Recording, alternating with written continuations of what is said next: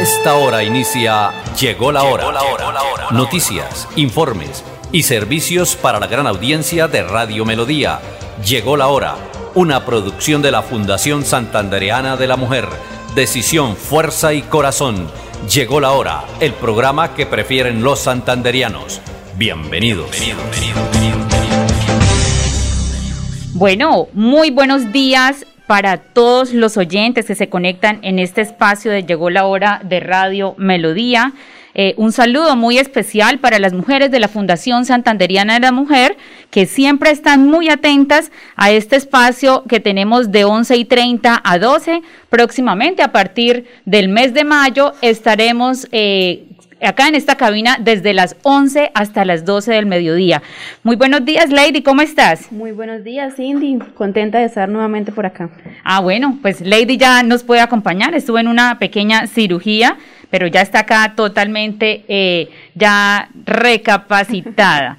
y bueno, para todos los oyentes, ¿qué tal estas lluvias, Lady? No, ya mire, ya nos dice el diario Vanguardia Liberal que se reportan afectaciones en la movilidad por las fuertes lluvias del área metropolitana. Eh, de verdad que ha sido eh, incansable, esta lluvia desde eh, las horas de la noche, que ha continuado y ha, mejor dicho, ha subido esta, este, acá tenemos a Andrés Felipe también muerto de frío, pero bueno, lo importante es que el día lluvioso podemos sacar de nuestro closet todas esas chaquetas, sacos que generalmente nunca utilizamos.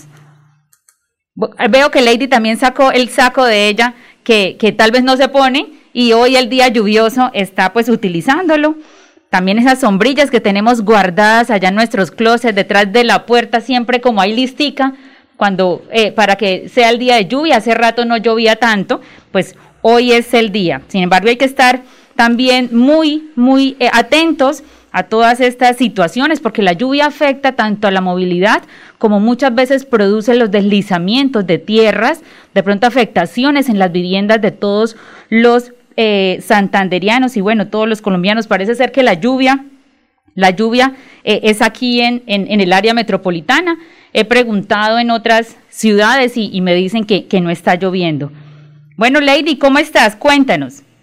Muy bien, Cindy. Eh, acá por aquí tenemos un tema súper, súper importante el día de hoy, que es em, la firma del señor Gustavo Petro a un compromiso de no expropiación. Así es, Lady. Este tema es muy, de verdad, muy, muy bueno.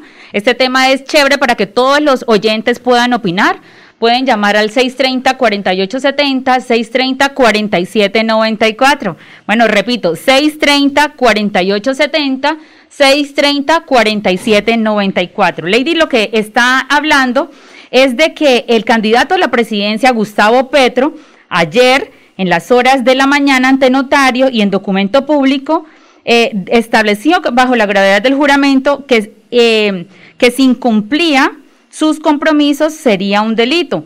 Según él dice que él se compromete a través de este acto, que es una escritura, el tema, él se compromete que no va a expropiar a ninguno de los colombianos en el gobierno de él. Sin embargo, Lady, esta situación ha causado diferentes eh, opiniones respecto de, de, todas estas personas interesadas en estos temas, de los ciudadanos que están muy pendientes de las elecciones del próximo 29 de mayo.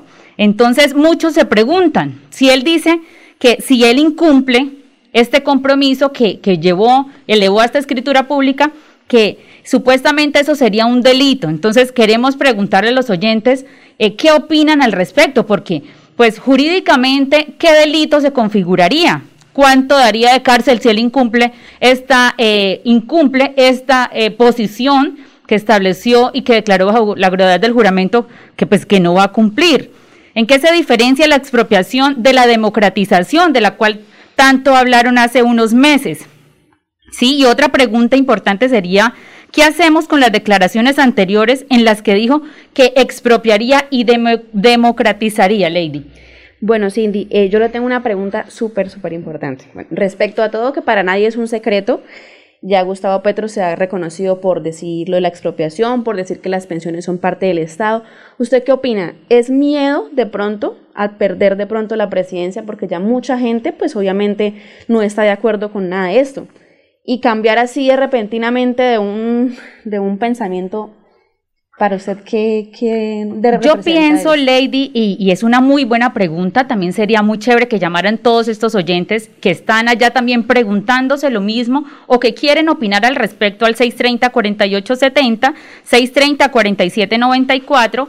A mí me parece que en estos momentos ya muchos candidatos están entrando en el desespero. Sí, recordemos que hace unos meses el candidato Gustavo Petro marcaba una diferencia eh, abismal respecto al resto de candidatos eh, cuando salió esa fotico de semana que dice que se le escapó a los enanos.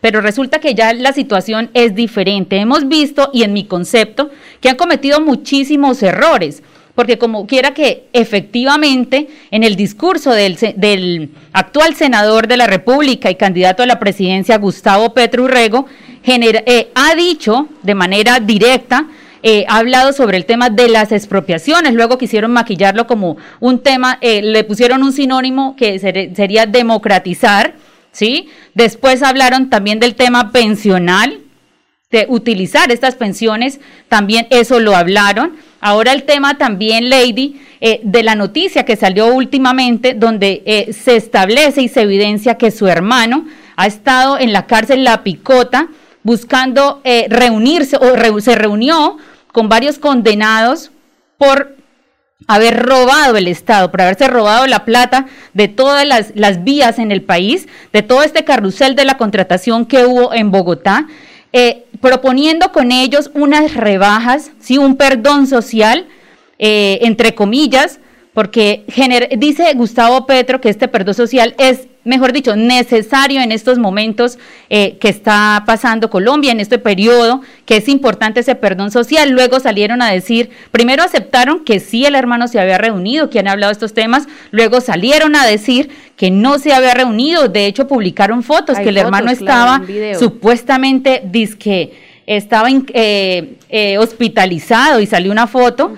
Entonces todo esto yo pienso que eh, está haciendo cometer errores, todo este desespero los está haciendo cometer errores y todos los colombianos tenemos que estar muy atentos a todas estas situaciones, no solamente lo que digan los medios, o, no solamente lo que establezcan la gente con la que uno dialoga, pero sí revisar, oiga, ¿qué está pasando? Yo escuchaba ayer en, un medio de comunicación, eh, cambio, creo que se llama Andrés Felipe, el de Andrea Nieto, eh, creo que se llama, ella publica generalmente por redes sociales eh, estas eh, noticias, estas noticias, y ella sacaba unos apartes donde Gustavo Petro generalmente y a diario él se contradice. Pero bueno, como dicen muchos, el tema de salir así muy, tal vez muy tosco, muy frío y, y muy, esto, ¿cómo se diría eso? Así como con esa actitud eh, poderosa, piensa que la gente pues le está comiendo el discurso y pues resulta que yo veo y últimamente siento que la gente que estaba ya también por alguna convicción está dejando de seguirlo. También he visto, pues no sé, es mi opinión, que hay mucha gente que se le ha retirado a Gustavo Petro y está buscando cómo irse para la candidatura de Sergio Fajardo. Claro, Cindy, es que igualmente hay que analizar el entorno social y familiar de cada uno de los candidatos, porque ¿qué sacamos con que de pronto la familia, eh, digamos, de Gustavo Petro tenga nexos con personas que han sido corruptas y vamos a tener una persona así en la presidencia? No nos puede servir alguien así, porque pues como dicen por ahí, el que es no deja de ser. Así es, y por lo menos este tema de que, eh, volviendo al tema de la escritura, ¿sí? Volviendo al tema de la escritura, eh, pública donde él se compromete.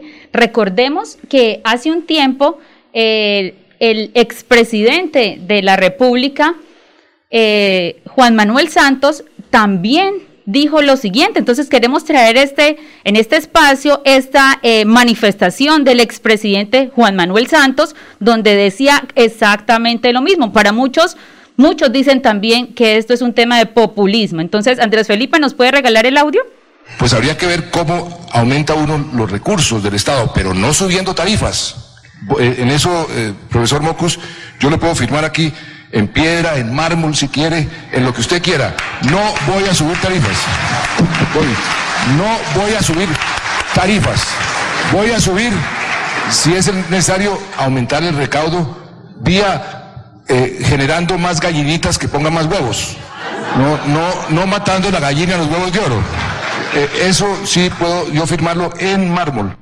Bueno, Lady, esta era la manifestación que hizo el expresidente de la República, Juan Manuel Santos, y bueno, todos sabemos que tiempo después el IVA lo subieron de 9 al 19% sin ninguna pena, sin ningún sin sonrojarse y simplemente, como se dice vulgarmente, nos clavaron ese aumento del IVA del 9 al 19%.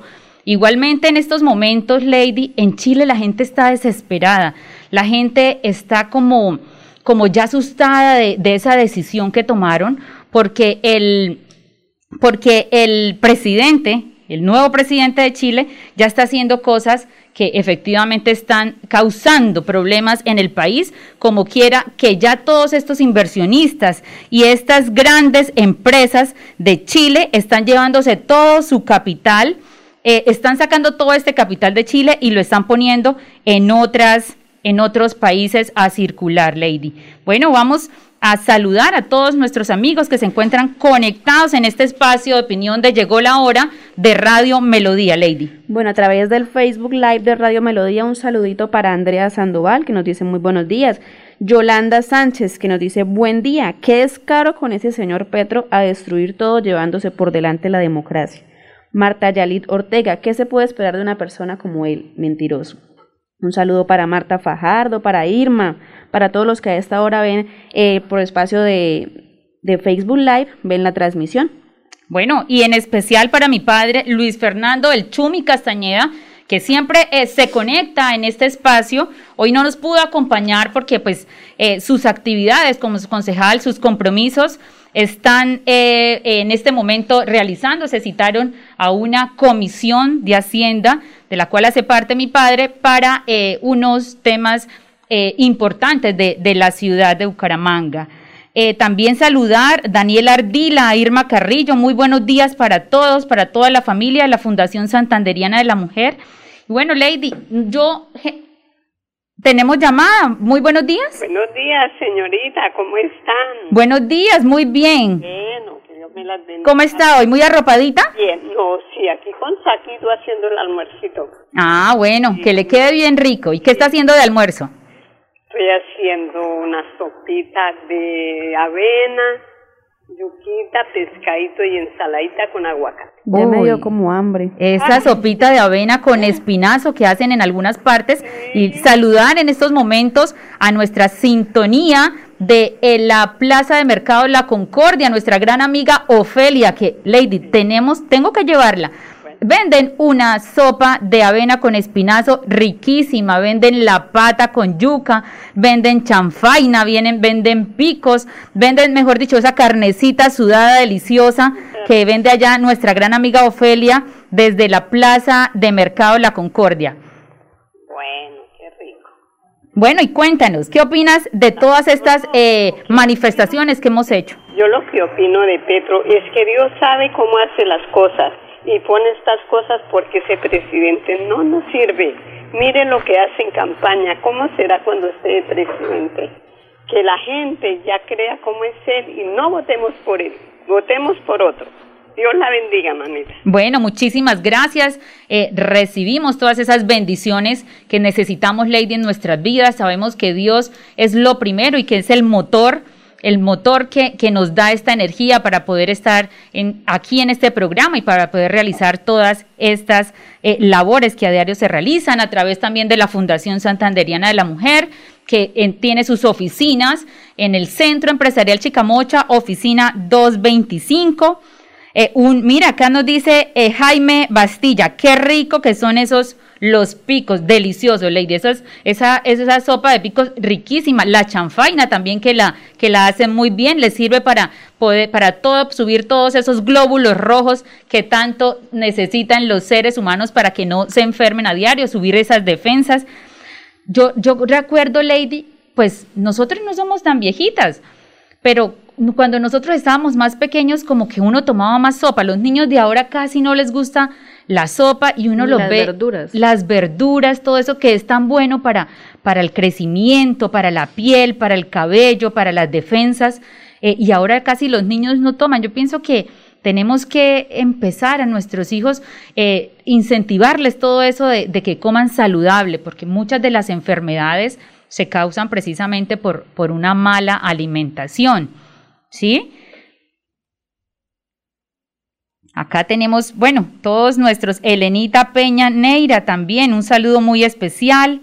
Dice Daniel Ardila, el mejor desayuno lo encuentra en la plaza de mercado. Todo lo que hacen nuestras mujeres santanderianas son hechos con mucho cariño. Eso es cierto, Daniela. Por lo menos allá eh, en la plaza de mercado de la Concordia, Lady, es como se siente uno como cuando ha ido a visitar a las abuelitas, que eso le dan en el plato de abocaditos.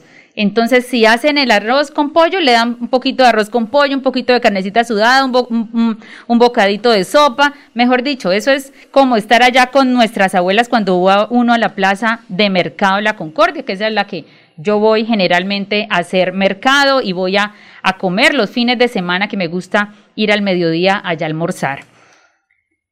Bueno, ¿qué más, qué más eh, tendríamos que decirles también a los oyentes que ya se aproxima, ya se aproxima, Lady, estas elecciones presidenciales.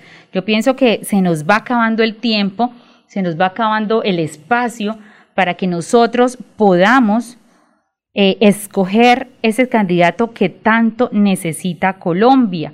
Nosotros cuando preguntamos, Lady, en este, en este paso que nos dimos por diferentes ciudades, eh, cuando uno le pregunta a la gente qué piensa la gente de esto y mucha gente va a votar por miedo, ¿sí? Por miedo a un candidato, eso es, eh, hay que decirlo y, y yo creo que mucha gente lo sabe, hay quienes van a votar por miedo a un candidato, sin embargo, hay otros que van a votar como en retaliación, ¿sí? Porque el país está polarizado, el país está dividido, el país, eh, muchas personas dicen que no quieren más el continuismo, sabemos que efectivamente eh, el gobierno actual se ha equivocado en muchas de las decisiones que ha tomado, tal vez muchos dicen que les faltó autoridad, que eso fue lo que, lo que esperaban cuando se votó por el presidente actual Iván Duque, autoridad fue lo que le faltó a él.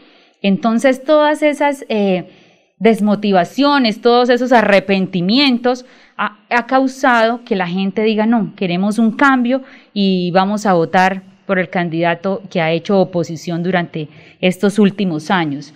Lady, ¿qué piensa de toda esa situación y qué llamado le hace a toda la ciudadanía? Es que ya es hora de que nos despertemos.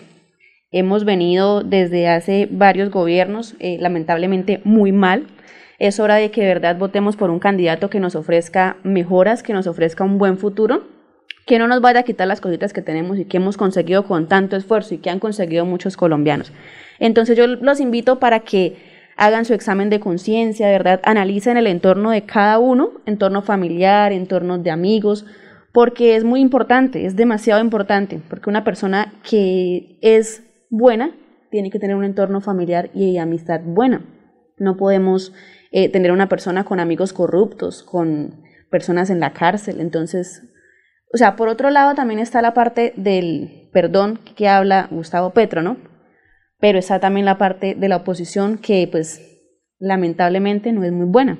Y muchos se les han retirado a Petro por eso mismo, porque ya las evidencias es que no son de, de comentarios, son de fotos y videos, o sea, son cosas que realmente preocupan, que realmente preocupan. Entonces, pues, eh, mi invitación es para todos, para que de verdad nos pongamos eh, la mano en la conciencia, en el corazón y votemos este 29 de mayo por una persona que nos represente súper, súper bien. Bueno, tenemos oyente. Muy buenos días. Buenos días, ¿cómo estás? Glorita, ¿cómo estás? ¿Cómo te va? Bien, bien, bien, ahí viendo los que nos defiendan de tantas cosas que pasan al pobre pueblo, ¿no? Que ojalá el que gane controle esa regaladera que tienen los de ahora, los funcionarios de ahora, de todas las empresas tan lindas que dejaron nuestros antepasados y se las están vendiendo o, o regalando por allá a otros más avispados. Eso según uno que sabe la historia, han vendido como 15 empresas, porque aquí nacieron las grandes empresas de San, de Colombia, de Coltejer y Bavaria y todo eso. Claro, Gloria. Están llevando los, de, los más avispados y nos dejan mirando un chispero. Así es, Gloria, tienes toda la razón. Es, es triste y lamentable todo este tema y, eso es un, una crítica que hay que hacerle de verdad a estos gobiernos que se han encargado únicamente de privatizar y privatizar empresas. Eh, por eso el tema, yo pienso que en muchas de las administraciones, en muchos de los gobiernos, Lady, tratan de llevar esas empresas como eh, a la quiebra ¿sí? A que todo salga mal para después justificar el tema de la privatización. Lo que Gloria dice es muy cierto y qué lamentable que todo lo que estas empresas que son, mejor dicho, tienen ese sello colombiano, ese sello en muchas santanderiano, eh, tengan que ser vendidas a otras personas porque pues eh, los llevan al límite que ya no encuentran otra opción sino vender estas empresas que son tan importantes. Por eso eso hay que criticarlo de los gobiernos que lo han hecho. No podemos simplemente vendarnos los ojos y, apoyar a alguien sin, sin tener, pero sin tener que o sin poder decir más nada, pero estas críticas son importantes. Gloria tiene toda la razón respecto a esta situación, Gloria. Bueno, parece que Gloria ya no está en la línea. Entonces, eh, esto también es, es importante porque nosotros necesitamos, Lady, ayer hablábamos del tema por qué la gente la gente se está yendo de nuestro país, la gente está todos los días esas filas de buscando la gente pasaportes, opciones para poder migrar. He escuchado de muchos de muchos colombianos, los cuales no han podido obtener de pronto una visa o no han podido tener el pasaporte, que se van a ir y que están así mirando cómo irse de ilegales a otros países. Muchos están hablando ya hasta de Israel. Sí, me comentaron que hay una familia de unas personas muy cercanas que están pensando en irse para Israel, que allá apenas llegan ahí trabajo. Entonces esto es un llamado de verdad para todos estos, para este gobierno, para todas estas administraciones locales, que hay que generar empleo, ¿sí? Por lo menos aquí en Bucaramanga, el Instituto Municipal de Empleo, eh, aquí en Bucaramanga, que es el IMEBU, debe gestionar, debe tener más programas en convenio con el Ministerio del Trabajo, sí, el Ministerio y, el BID, el Banco eh, y eh, el Banco Interamericano de Desarrollo, eh, para poder buscar opciones de empleo para todos estos jóvenes que se gradúan a diario y que no tienen una opción y por eso quieren emigrar a otras partes. Eso también es, es, hay que trabajar en eso porque pues es toda esta mano de obra calificada que tenemos, porque en otros países siempre quieren que los colombianos vayan a trabajar porque son muy buenos en lo que hacen hay que incentivar, hay que incentivar, estos programas, porque el tema del comercio exterior, el tema de las em, exportaciones, el tema de estas grandes, de estos grandes negocios que pueden de verdad generar muchos recursos para Colombia, eh, tienen que ir enfáticos o, y tienen que hacerse énfasis en todo este tema de la programación, que es lo que necesitamos y parece ser, dicen muchas empresas, que requieren. Entonces, que generen espacios para estas, eh, para que estos muchachos, para que estos jóvenes que están saliendo y continúen con este proceso de programación que tanto se requiere, que no muchos lo hacen y que generen de verdad una oferta importante. Porque yo he visto y mucha gente se ha quejado que estas, estas ofertas institucionales que hacen los municipios son una cosa mediocre. O sea, son unas cosas tan simples que eso, con eso que ellos vayan a estudiar allá esas técnicas que tienen allá, eso no van a salir adelante nadie. Que verdad generen programas importantes que puedan eh, utilizar estos jóvenes, también el bilingüismo. Yo pienso que es importante, Lady, que, que todas estas alcaldías, a través de todos esos recursos que tienen esas ofertas, eh, incentiven el tema del aprendizaje de diferentes idiomas para los jóvenes. Claro que sí, Cindy. Y es preocupante, la verdad, que este gobierno no tenga de pronto un programa de educación eh, bastante amplio porque yo ahorita miraba lo de generación E y generación E solamente es hasta 28 años. Si una persona de pronto quiere estudiar, no tiene los medios, ya está en cierta edad, entonces no lo puede hacer porque simplemente el gobierno no le va a apoyar, ¿sí?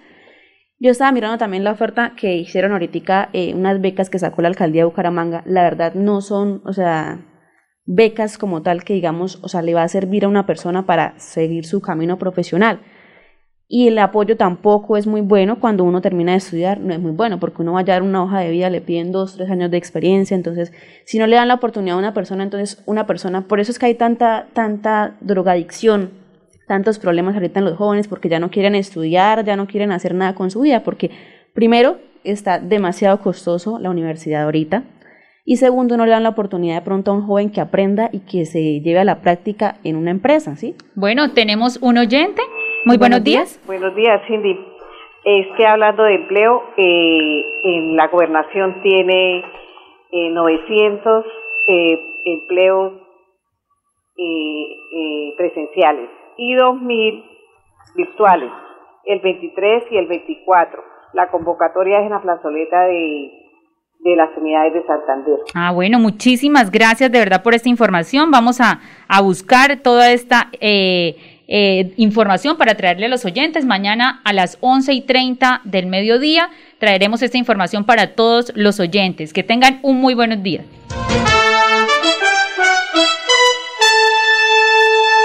Llegó la hora. Noticias, informes y servicios para la gran audiencia de Radio Melodía. Llegó la hora. Una producción de la Fundación Santandereana de la Mujer. Decisión, fuerza y corazón. Llegó la hora. El programa que prefieren los santanderianos.